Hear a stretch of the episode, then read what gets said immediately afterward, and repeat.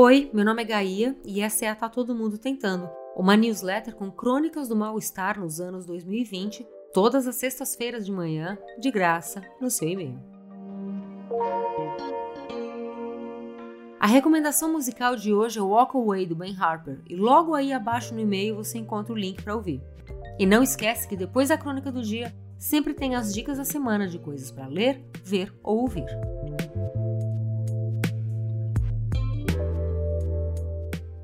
Um dos muitos efeitos da pandemia foi o fim daquele Oi, tudo bem? Pelo menos na minha bolha, é claro. Eu não estou dizendo que todo mundo deixou de usar o tudo bem em você. Mas por aqui essa coisa do tudo já estava deslocada há um certo tempo, mesmo antes de março de 2020. E o nosso trauma coletivo escancarou que não, bicho, não tá tudo bem. Por favor, não me pergunte por quê. Todo mundo que não tá comendo capim sabe que não tá tudo bem e que o ponteiro tem apontado bem mais pro muito ruim do que pro até que bom. O que não significa que não se possa ser feliz de alguma forma.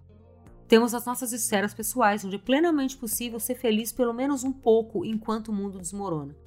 Inclusive, se esse é seu caso, por favor, seja feliz. Assim você vai acabar fazendo algumas pessoas felizes também por tabela. Eu tenho uma amiga que está no começo de relação, está toda feliz e apaixonada, com os olhinhos brilhando quando fala do seu novo objeto de afeto. E quem sou eu, do alto da minha miséria emocional, para dizer que Olha aqui, o mundo tá acabando, queridinha. Por favor, não me incomoda com a sua felicidade, não. A gente tem espaço sim para conquistas individuais e principalmente para o amor. Sempre tem. Sempre tem que ter. Porque sem isso, o que, que sobra? Há umas semanas, um amigo meu pegou minhas mãos e falou: Escuta, até quando você vai ficar fingindo que tá tudo bem? Na hora não era muito óbvio o assunto em questão e eu ainda fiquei uns dias pensando: tudo bem o quê? Tudo bem onde? E esperando o universo jogar na minha cara o que quer que fosse que não tá lá muito bem mesmo e que precisa de uma luz para mudar. Acontece que eu odeio conflito.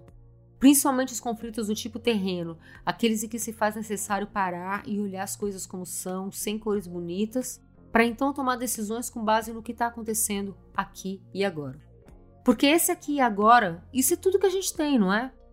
Com base em que mais é possível fazer planos, criar expectativas e ter esperança? O passado em que respondíamos tudo bem você não existe mais. Esse passado se tornou uma coisa amorfa e distante, para a qual a gente olha com saudades. Esse passado não volta. E o futuro, bom, o futuro a gente precisa criar, mesmo quando tudo ao nosso redor parece indicar que ele não existe. Mais do que ansiedade ou depressão, talvez o que defina nosso tempo, em especial os últimos dois anos, em especial os últimos três meses, seja uma brutal falta de esperança. Você tem esperança? Da onde ela vem? Como você alimenta? E mais importante, como faz para ter também?